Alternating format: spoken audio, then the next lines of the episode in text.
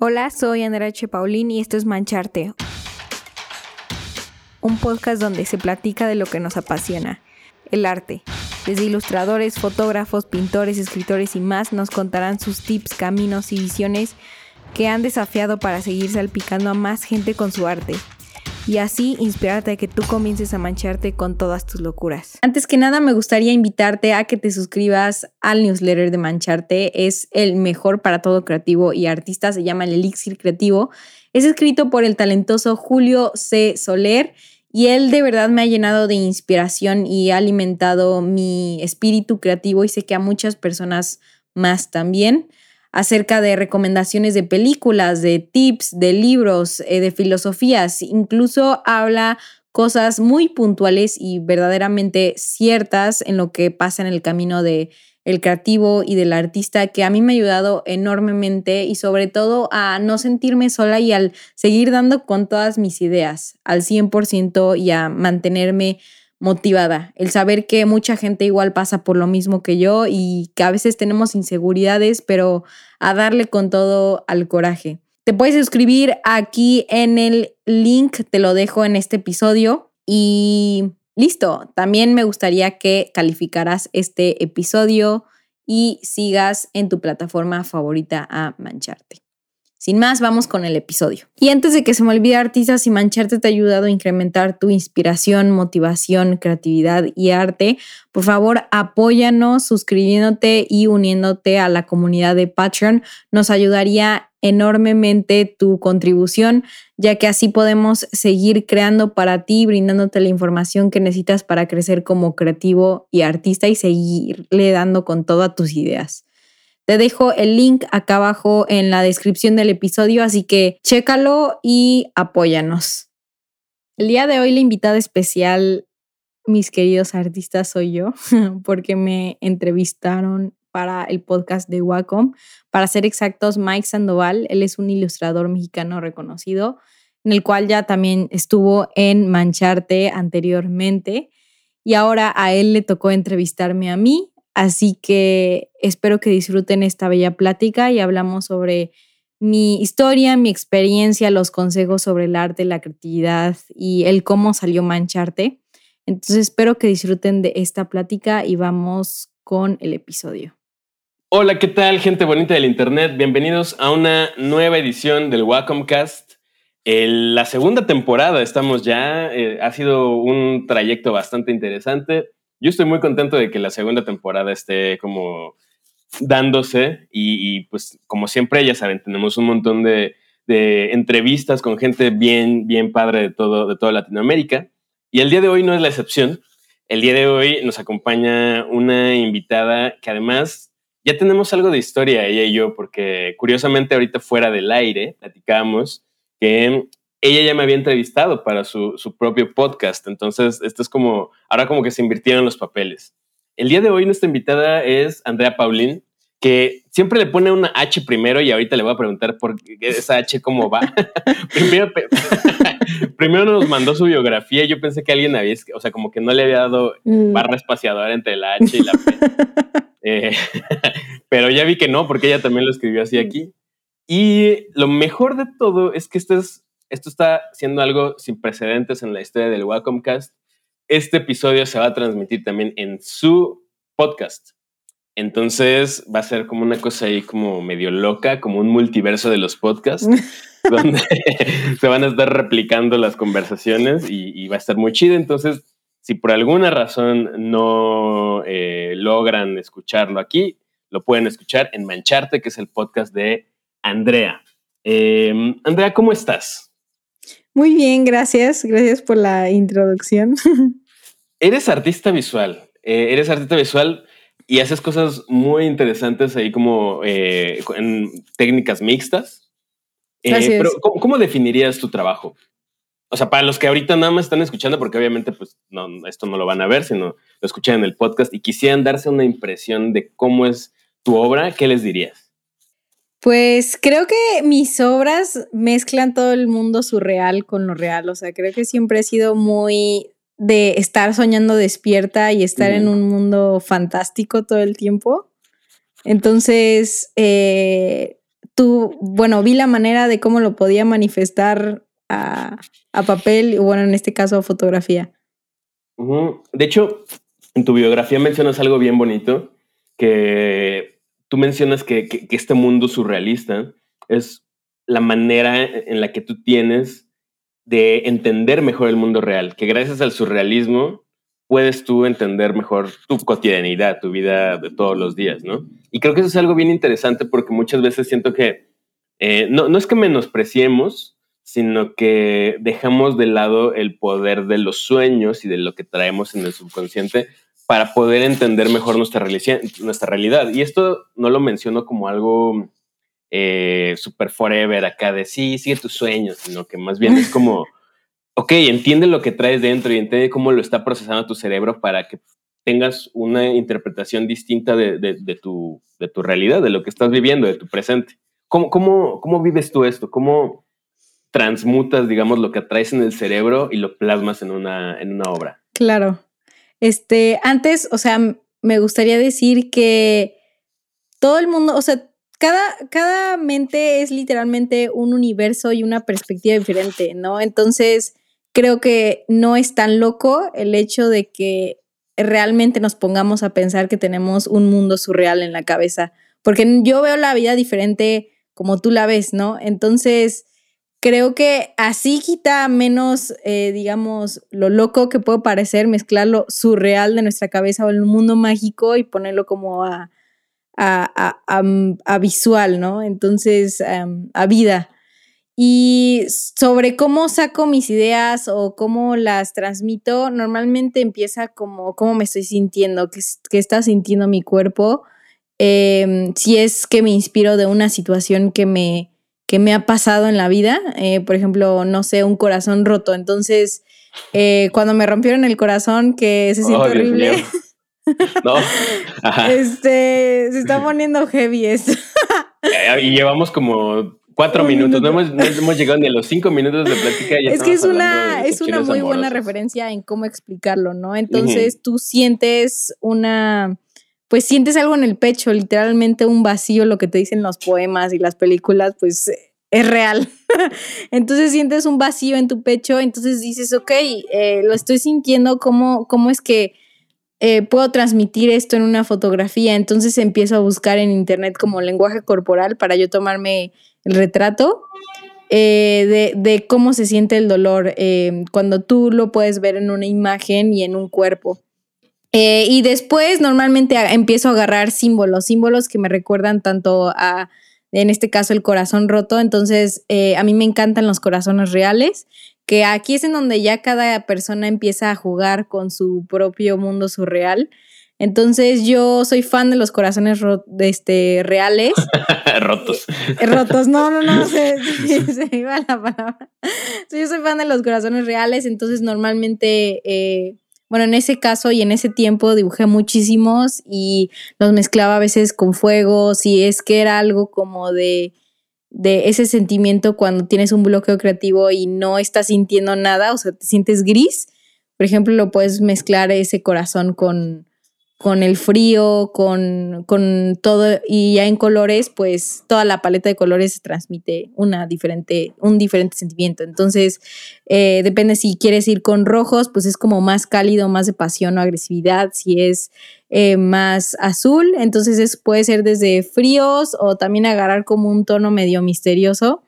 Entonces, como que ahí le voy jugando y eh, realmente ha sido muy intuitivo. Al principio aprendí a, la técnica de copia como un artista. Entonces agarraba ciertos dibujos que veía yo en internet, que eran como acá más, más locochones y menos realistas. Y hacía mi propia versión. Entonces así empecé hasta que uno puede empezar a generar sus propias ideas. Sí, claro. Y sabes, algo que me gusta mucho de este tipo de piezas es que, como tú dices, no, no, o sea, mi, mi percepción del mundo es distinto al tuyo y al mismo tiempo eh, todas las circunstancias que, nos separan como seres humanos hacen que la misma cosa que estemos viendo yo la interpreto por mis vivencias y mi contexto y mi historia de una manera diferente a la tuya. Habrá puntos en los que sí coincidimos, pero digamos que la suma de todas estas perspectivas hacen que mi interpretación de lo que estoy viendo es muy diferente a la, tuya. Y eso creo que es como, como artistas, es lo más, lo más interesante.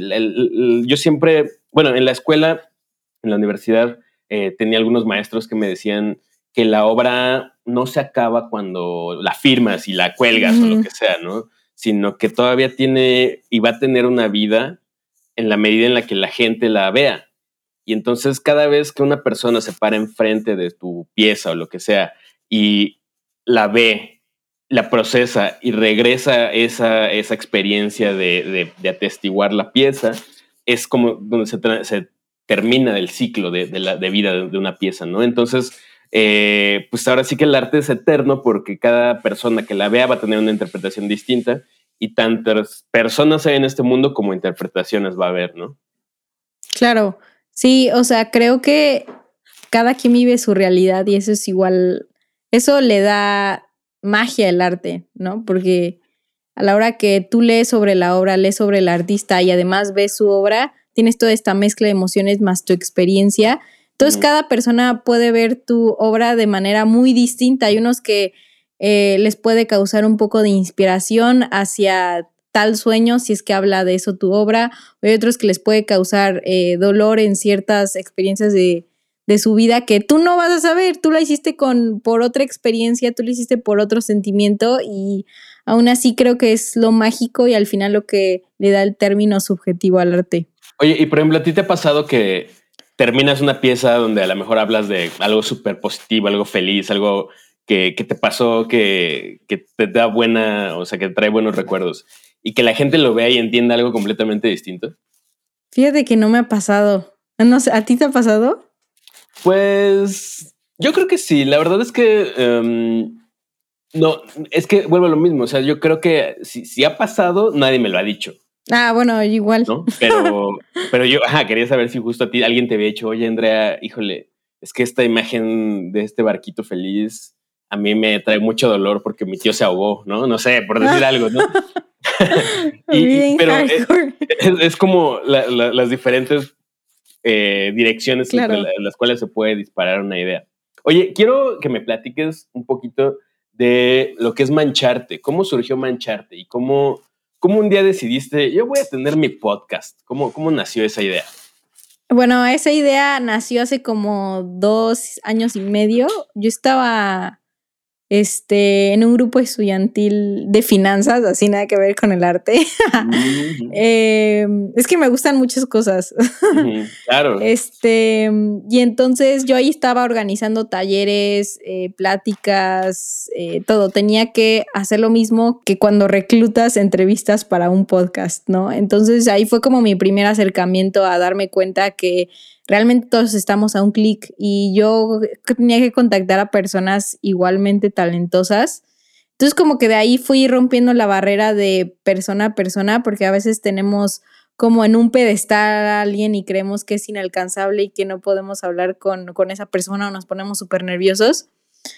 Entonces, eh, a la par, eh, siempre fui súper fan del arte desde siempre y además, eh, pues en mi, en mi vida artística, pues yo quería saber más, o sea, como que me estaba dando cuenta que el arte no es solamente técnica, es, es, como toda una forma de vivir, es toda una forma desde el cómo me inspiro, cómo me siento, el estar consciente contigo, el autoconocerte, pues hasta transmitirlo en la, en la técnica que quieres y el cómo lo, cómo lo quieres transmitir, qué quieres decir. O sea, son muchas variables. Y en ese momento yo no sabía y además quería saber cómo es que un artista de la nada ya estaba en galerías, ya estaba de que eh, así súper top, ¿no? Entonces nada más mostraban, digamos, esa portada y yo quería saber qué estaba detrás, ¿no? ¿Cuál había sido el trabajo eh, que habían hecho? Si habían enviado, no sé, 300 mil mails, cómo lo hicieron, hicieron semblanza de portafolio, eh, a qué galerías pudieron contactar, aunque no tuvieran eh, muchas exhibiciones. Entonces, en ese momento, yo había conocido a una artista que se llama Sofía Castellanos, que es súper talentosa. Ah, sí, la conozco. Este, nuestros papás se, se llevaban por el trabajo, algo así, la conocí y se convirtió como en mi sensei de arte, literal. Entonces iba, iba a su casa y, me enseñaba muchas cosas de que tienes que hacer un portafolio y así. Creo, creo que hasta le hice una obra. Em, y entonces, eh, en, en, el grupo estudiantil, es que aquí es en donde todo se junta, en el grupo estudiantil me pidieron que, que tenía que contactar a una diseñadora gráfica para que nos platicara cómo se monetizaba. Y entonces la contacté a ella y me di cuenta que empecé a hacer como miles de preguntas, así como hago el día de hoy en mis episodios, y todo el mundo callado, ¿no? Entonces yo, estaba, yo de realmente quería saber. Y yo era ya súper fan de los podcasts. La verdad es que soy una persona muy, eh, mucho de, de, audio y me guío mucho por el audio. Entonces, eh, traté de buscar por todos lados en Spotify, en Apple Podcast, en todos lados si había un podcast que entrevistara a artistas y, que sea como justo de, la manera más, más como, um, no, no, tan tangible como hablar solamente de técnica, sino hablar de, todo lo que es esa persona. Y no había, entonces ahí fue cuando cae la cuarentena y yo digo, ok, eh, como que creo que hay una oportunidad aquí que puedo explotar. Entonces eh, fue como de, ¿qué hago? O sea, voy a tener como miles de cosas, la universidad, miles de grupos estudiantiles y así. Entonces fue como de, no, no me importa, lo voy a lanzar. Y así fue, así fue como, como empezó.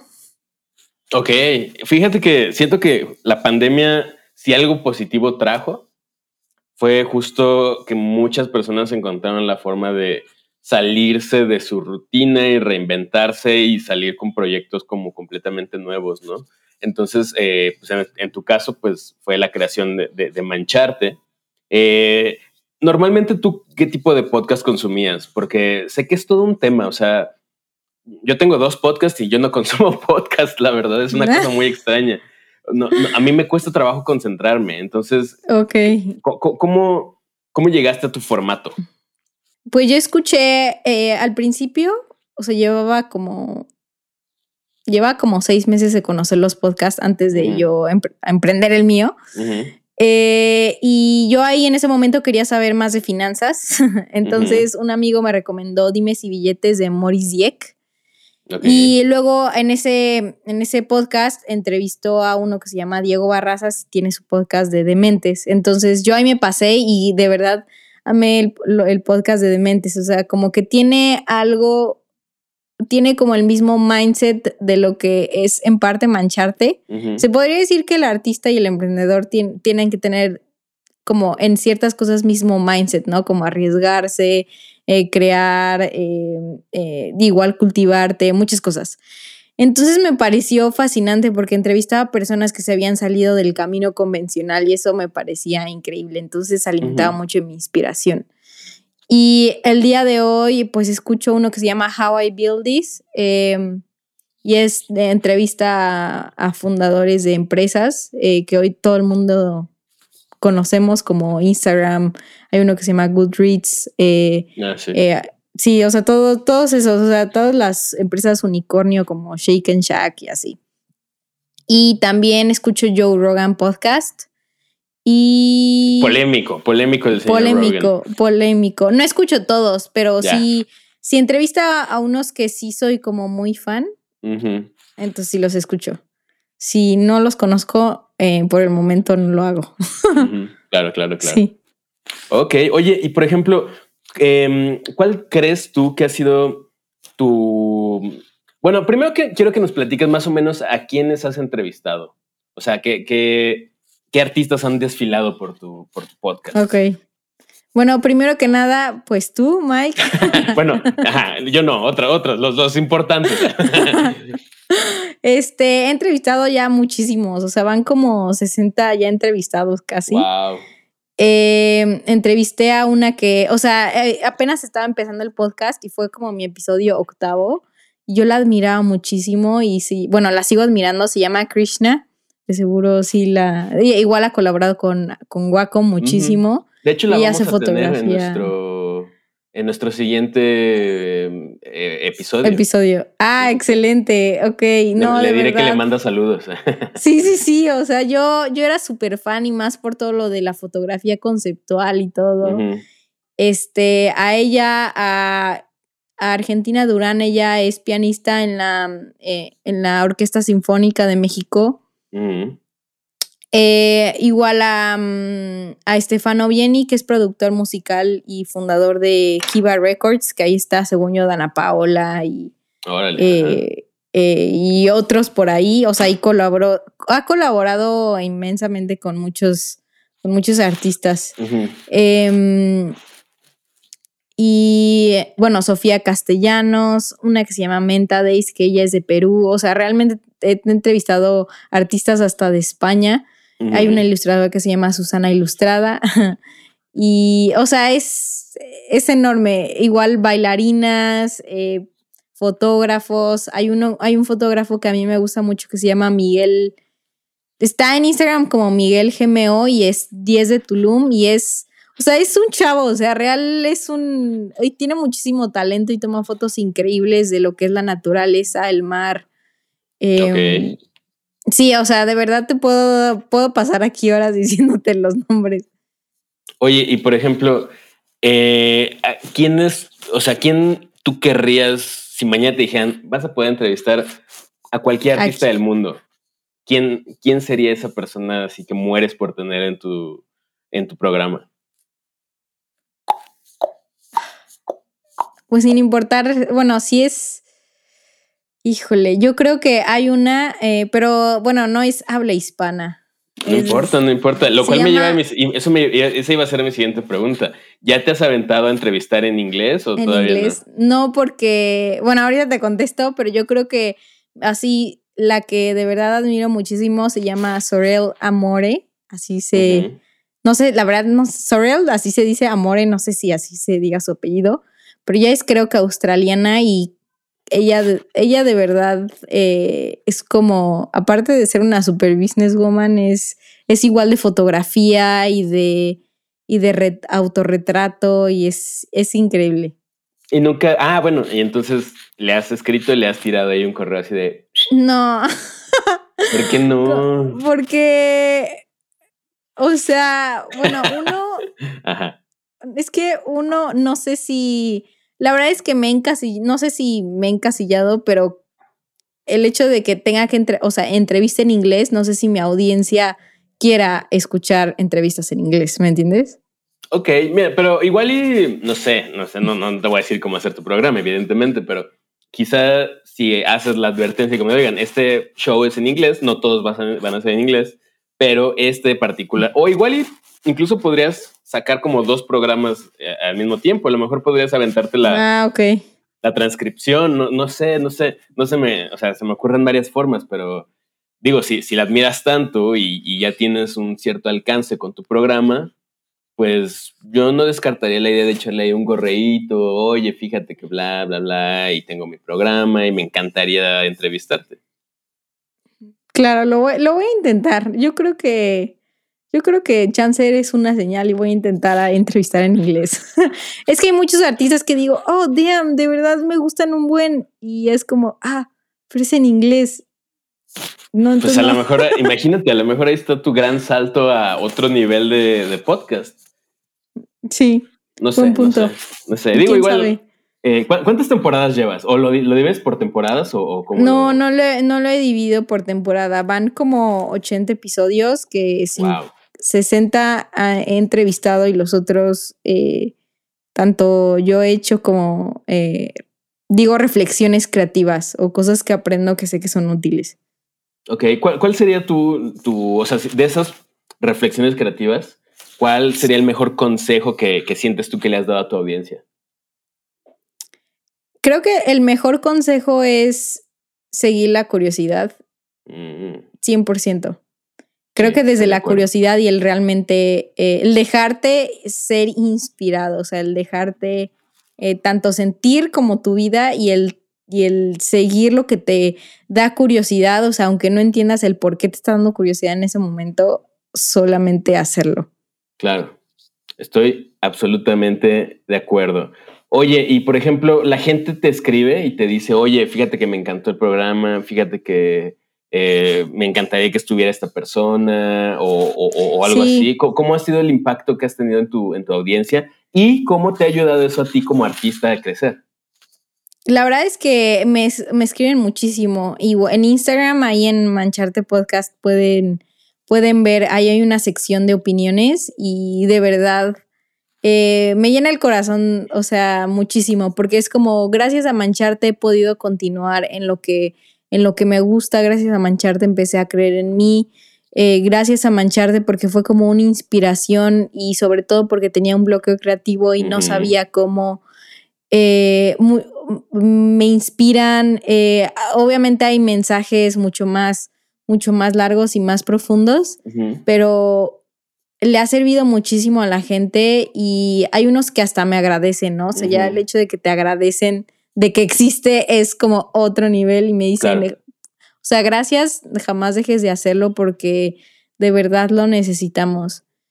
Entonces, em, eso por una parte, y como artista, la verdad me ha ayudado muchísimo el hecho de tanto el estar entrevistando a 60 así artistas exitosos eh, y que saben, saben más cómo funciona todo este, todo este tema del arte, de la inspiración y, de la curiosidad y de lo que es ser artista la verdad me ha ayudado mucho a formar todo un mapa conceptual en mi cabeza en cómo funciona. Porque antes yo me frustraba, por ejemplo, muchísimo. Si es que no me sentía inspirada, era como de, oh Dios, ya no me gusta el arte. En realidad no, o sea, todo va a pasar. Cosas así que la verdad me ha servido mucho el cómo funciona el arte eh, de manera más como sistemática, porque estudio ingeniería industrial, entonces como que lo pongo todo por variables y así. Entonces, eh, me ha ayudado mucho, o sea, como que a, agarrar las piezas faltantes de mi, digamos, de mi laberinto, de sí, o de mi rompecabezas. Claro. Oye, y por ejemplo, si tú le pudieras recomendar a alguna persona que no conoce tu programa y si le escucha este episodio, yo creo que este episodio te va a convencer de, volverte fan de Mancharte. ¿Que, a, qué persona entrevistaste que, se volvió ese de tus episodios favoritos y el cual le, le dirías a la gente que escuchara? o sea, digo, todos me han gustado, no quiero decir nada, todos me han gustado, pero el que de verdad me sorprendió fue el, fue el de Estefano, o sea, fue el de Estefano Jenny. Ok. Fíjate que yo como, pues, al, tener el, el Wacom Cast, pues también he disfrutado todas las entrevistas porque obviamente hay... Es que son diferentes, o sea, cada uno. Pero ha habido algunas que me han costado mucho trabajo, o sea que... ¿En serio? Sí, que la persona es muy tímida o, es de pocas palabras y entonces de repente una respuesta que a lo mejor cualquier otra persona se extendería así de explicándote todo lo que va a decir, esta otra persona te dice, ah, sí, ah, no. no ah, sí, sí, sí. Y es como de, ah, es un poco complicado. Y también he tenido unas bien densas, o sea, de que estábamos platicando de cualquier cosa sobre la técnica, bla, bla, bla.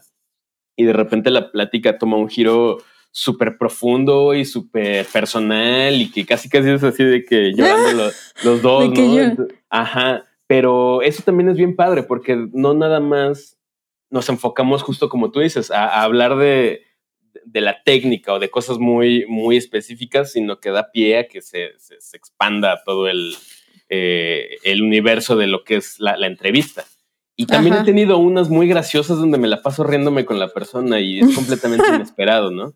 Entonces, em, por eso yo, yo, te preguntaba si tenías como específicamente alguno que dijeras, ese estuvo cañón, pero dices que es el de Estefano. ¿Él, ¿Él qué hace? Es él es, él es productor musical, ah, compositor y cantante. No, pero ha conocido a personas de que Carlos Lara fue el productor de Kalimba, fue el productor de, creo que de Rake, de Luis Fonsi. O sea, pero yo no, o sea, es que lo que más me impresionó era que, o sea, él era fan de mi arte, yo lo, yo le escribí sin, sin saber ah, mucho. Órale, ok. Este, estaba utilizando al principio todos mis contactos de que me conocían de mi arte, todos. Entonces, a la hora tú lo entrevistaste y te dijo, soy fan de tu trabajo y tú no sabías que era fan de tu trabajo. No, sí era fan, o sea, sí me, nos seguíamos en ah, Instagram.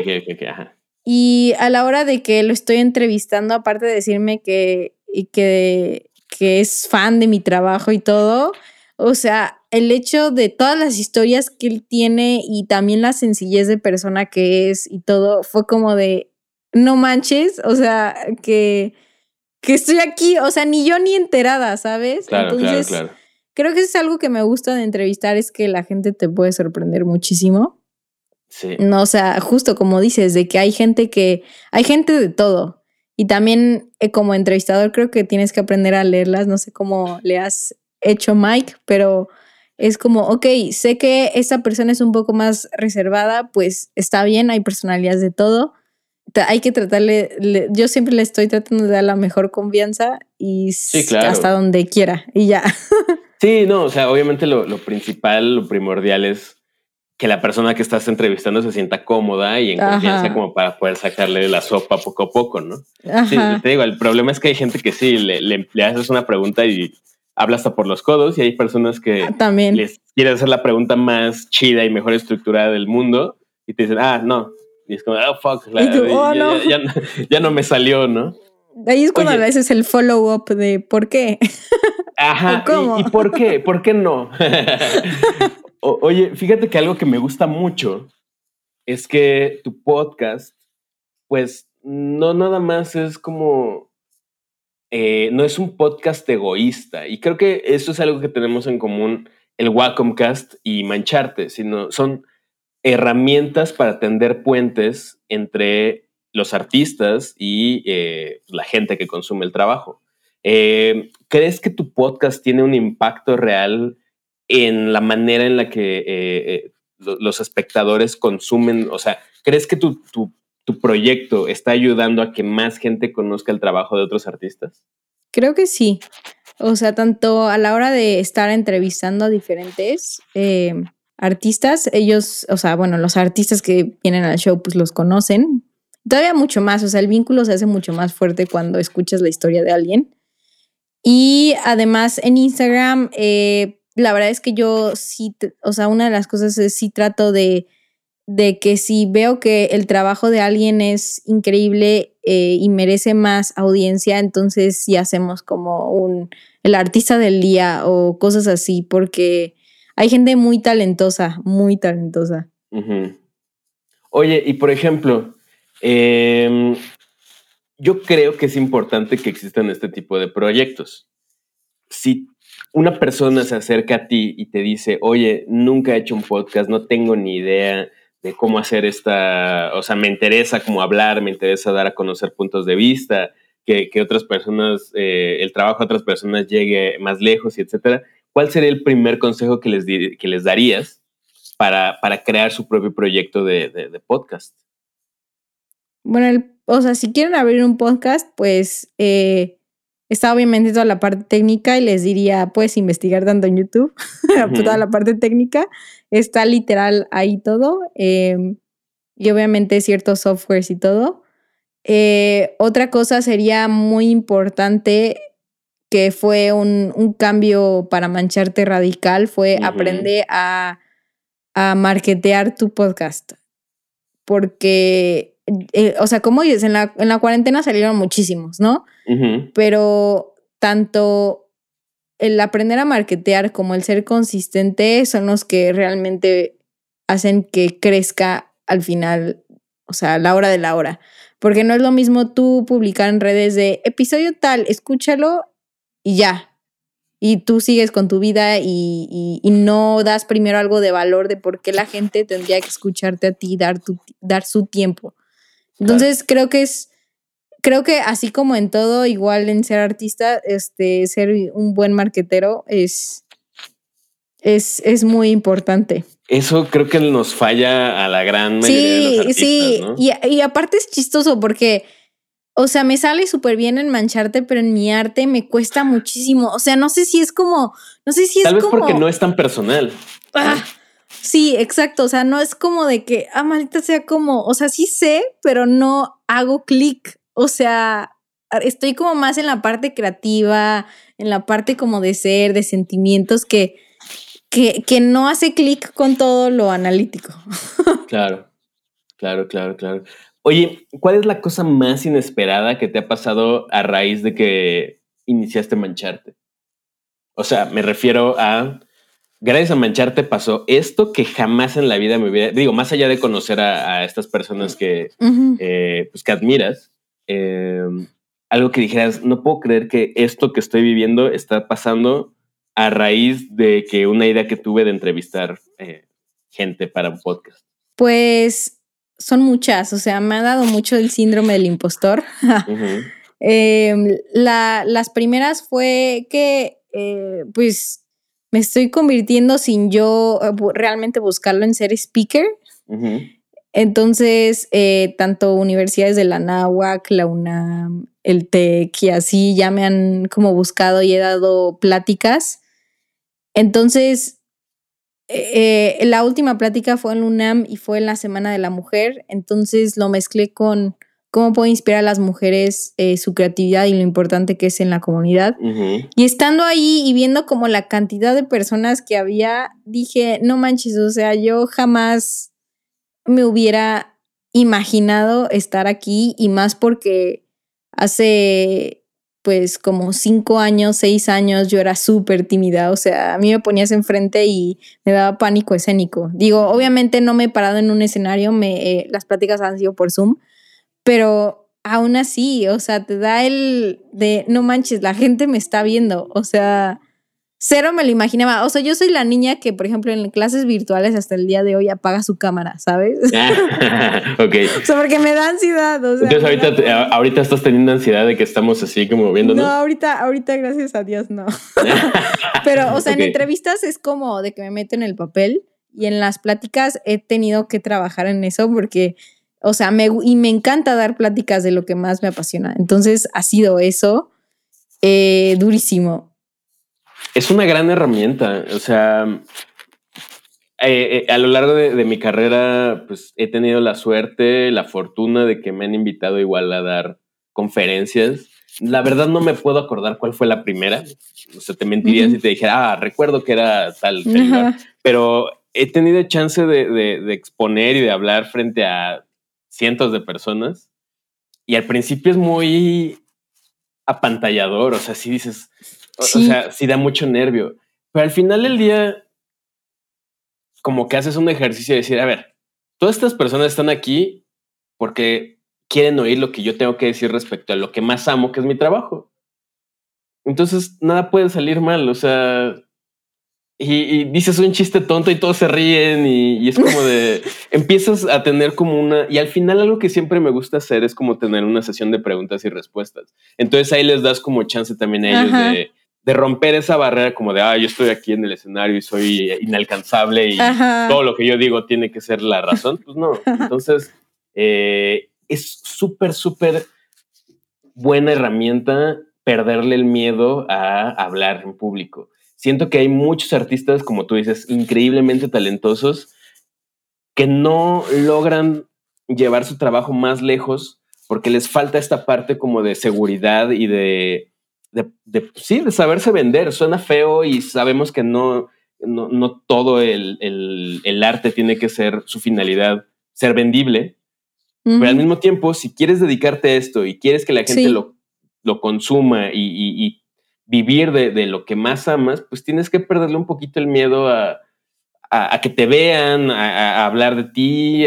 digo, no todos son, no todos somos genios como para jamás mostrar la cara y que lo que sea que hagamos y publiquemos tenga un alcance increíble. Habemos personas que no somos tan talentosas que tenemos que poner nuestra carota ahí en público para que sepan quién eres, pero es una herramienta de relaciones públicas que yo creo que es súper, súper útil.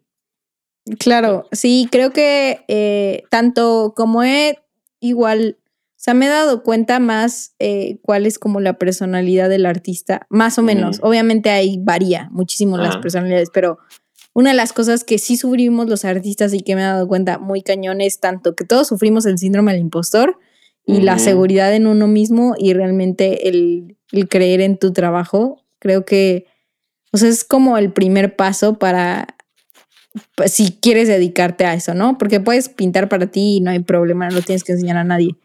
Sí, Pero o sea, ese es como el, la, la, el gran reto que siempre se te va a estar presentando en, en la vida de un artista. Así es, así es. Y creo que si tú no crees en tu trabajo, difícilmente el resto de las personas van a creer en él. ¿No? O sea, por muy bueno que sea, si tú no eres la primera persona en sentirte orgulloso de lo que estás haciendo y en defenderlo y en decir esto es lo que yo hago y bla, el, difícilmente las personas lo van a hacer nada más porque les caes bien o algo así, ¿no? O sea, sí es importante como tener, como ir desarrollando esta habilidad de pues de creértela, al fin del día es eso, es como de, ok, soy artista, ¿no? Y, muchas veces las personas como que hasta siento que le tienen miedo a autodenominarse artistas. Y es muy extraño porque al final el día es un trabajo también, ¿no? Y es muy válido y es necesario, el arte es necesario, aunque a veces pareciera que no, pero el arte es necesario por muchas razones y si no te la tomas tú en serio y si no te la crees, pues creo que vas un poco varios pasos atrás, ¿no? No, pues no, o sea, como dices, nadie lo va a hacer. O sea, al final es como si es, pues es un negocio, ¿no? O sea, si quieres que sea negocio. Eh, de nuevo, pero pues si tú no defiendes, entonces va a llegar alguien que te va a decir, ah, no lo voy a comprar y ahí te vas a rendir, o sea, y, ya se te acabó ahí tu, tu, tu vida artística económicamente, pues o sea, todo porque no creíste lo suficiente en ti, puede ser que va a haber muchos nos, pero en el tal va a haber un sí, ¿sabes? Oye, y por ejemplo, em, ya hablamos mucho como de esta parte donde uno expone lo que trae y es como plasmar tus ideas y tus pensamientos en una pieza artística, pero ¿cómo ha sido para ti colaborar, por ejemplo, con proyectos musicales? Por ahí vi, que has hecho portadas de discos y etcétera. Ahí pues sí, o sea, obviamente es tu interpretación y te están contratando por lo que sabes hacer, pero para ti, ¿cómo ha sido esta experiencia de darle una imagen a las ideas de alguien más, como en este caso, pues los músicos, ¿no? Que, es bien diferente porque es una cosa completamente intangible, ¿no? O sea, no, no, puedes plasmar, o sea, más bien la forma en la que cada quien plasmaría un sonido es muy distinta. Entonces, para ti, ¿cómo ha sido esa experiencia? La verdad es que me gusta mucho, o sea, me, como, o sea, como mencioné anteriormente, pues soy mucho de audio. Entonces, o sea, el hecho de que haya tenido la oportunidad de, de poder pasar este lenguaje a lo que es visual, o sea, realmente es pasar el lenguaje de lo que te está transmitiendo, como, ¿cómo puedo hacer que lo mismo que vas ya a hacer la portada sea lo mismo que yo siento al escuchar la canción o lo mismo que quiere transmitir la canción? Entonces, eh, normalmente la escucho, me la enseñan y empiezo a dar como muchas ideas y también les digo que si me pueden contar un poco más de la historia detrás de la canción. Y lo mismo, voy recopilando tanto símbolos, colores, el lenguaje corporal. Eh, y si esa persona ya tiene una idea, pues un poco, una idea avanzada, pues entonces la vemos como la mezclamos mayormente he tenido una, una reacción positiva. Este, luego hubo una vez en la que sí hubo como más de, más cosas de lo que es el arte subjetivo, ¿no? O sea, de que me decía, es que falta algo, y yo, pero ¿qué falta? Y no sé, y así. Pero es mucho de estar como en comunicación y también ver qué es lo que se siente al escuchar la canción. Claro, ¿y te gusta o prefieres trabajar para ti misma y o, sea, ¿qué tanto disfrutas tener clientes y qué tanto, o, prefieres como únicamente que sea personal tu trabajo? La verdad disfruto más que sea personal, eh, no, te, no te lo voy a negar, eh, porque eres como más libre en todo. Ajá. Entonces, y, y no, o sea, y es porque yo realmente necesito expresarme de esa manera. O sea, cuando no lo hago muy frecuente, ya sea agarrar un lápiz y dibujar o hacer lo que con mis fotografías y mezclarla, eh, me empiezo a sentir muy estresada. O sea, es como si tuviera que canalizar algo, algo como la parte creativa, o sea, algo. Lo tengo que canalizar mediante eso y hacer algo por mí. Entonces, o sea, sí, más allá de que me gusta más es porque lo necesito. Ok, ok. Em, que además siento también que es, eh, bueno, no sé, a mí me pasa como por rachas. Hay momentos en los que sí, obviamente quiero traigo muchas ideas en la cabeza y quiero expresarlas y quiero eh, plasmarlas en una obra. Y hay veces en las que digo, ahorita no quiero pensar en mí, o sea, ahorita me resulta mucho más fácil reinterpretar las ideas de alguien más y, presentar la cosa, pero bueno, también supongo que es como mi, vocación de ilustrador. que sí, yo también soy artista visual, pero también soy ilustrador, que al final del día tiene un enfoque mucho más comercial y que responde justo a eso, ¿no? Como a, a, ser la voz de otras personas más allá de la mía. Em, ya estamos a punto de terminar, Andrea. He disfrutado muchísimo esta plática. Me gustaría que nos recomendaras algo para el público. Lo último que viste o leíste o escuchaste que te voló la cabeza y que tú sientas que todo el mundo debería conocerlo. Aquí nos han recomendado desde películas hasta restaurantes, hasta consejos de vida. Algo que, que quisieras que nuestra audiencia conociera de ti y tus gustos, que creas que es importantísimo que la gente ubique. Bueno, perdón por agarrarte en curva, perdón, eh, perdón por agarrarte en curva. Así buscando así en el inventario mental, así como... Eh, ay, hay muchas cosas, hay muchas cosas. Eh, bueno, primero de canciones, me he estado traumando con un grupo que se llama Night Traveler. Está, está increíble, es una banda y la verdad es como de esas canciones que pones en un buen road trip y te la estás pasando muy bien y luego es de noche y así, o sea, buena. Eh, luego, otra de, de, película, mi película favorita, que la verdad es que yo amo y adoro, es la de cómo entrenar a tu dragón. Ok. Son buenas, este, ¿eh? Son eh, buenas. creo que hay como cinco, pero yo creo que nada más he visto dos. Hay tres. Ah, bueno. Pero la que más me gusta es la primera. Este, esa. Em, mm, mm, ¿Cuál más? Igual una que ya no es de caricatura, se llama Ex Máquina y la vi recientemente. Ah, sí, sí, sí, sí, Está, está, está cañona, está loquísima, pero esa la recomiendo. Y de libros, em, que lean a Haruki Murakami, él es un escritor y hay un libro que es mi favorito que se llama El, el despiadado, no, se llama, hay algo del País de las Maravillas. Busquen El País de las Maravillas, Haruki Murakami, y es un excelente libro porque mezcla igual como lo, real, pero lo surreal, pero como muy, muy sublime, ¿sabes? sabes que hay algo mágico, pero no te lo dicen así tal cual. Está increíble. Entonces, esas son mis tres recomendaciones. Ok, fíjate que yo nada más he leído uno de Murakami, eh, Tokyo Blues. Y más o menos me gustó, pero hay, hay otro Murakami que se llama Ryu Murakami que, que, me encanta y, escribe unas cosas loquísimas también.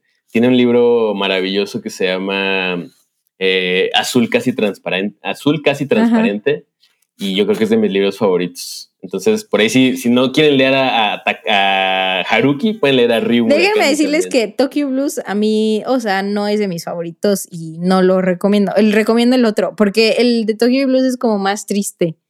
Ah, sí. Es súper literal blue, así de que triste. El otro, el otro está increíble, o sea, el otro de verdad está increíble. Perfecto. Así pues, que eh, dale otra oportunidad, Mike. Le vamos a dar otra. Ah, de hecho, mm, acaban de estrenar una película que se llama eh, Drive My Car, que está inspirada en un cuento de, Murakami. ¿Aneta? ¿Ah, ajá. Le, fue muy bien esa película.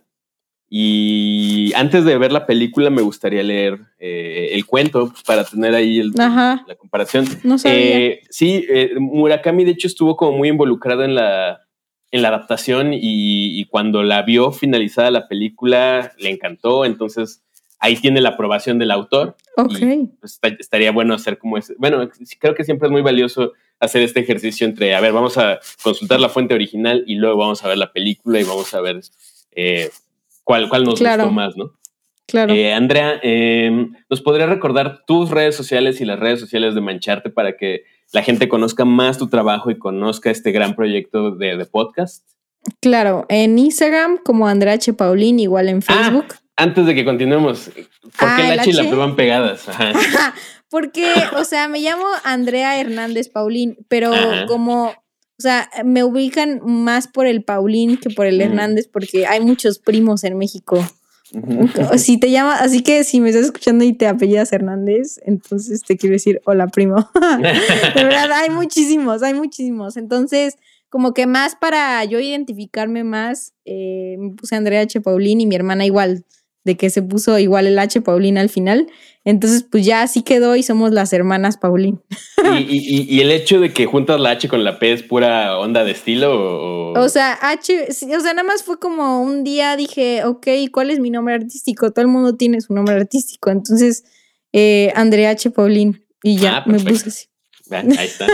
amigos, hemos desentrañado uno de los misterios más grandes de la historia en México, de la historia del arte en México.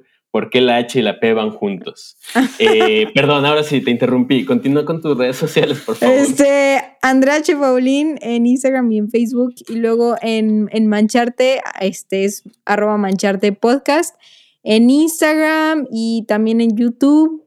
¿Y cuál más? Y en TikTok Ok.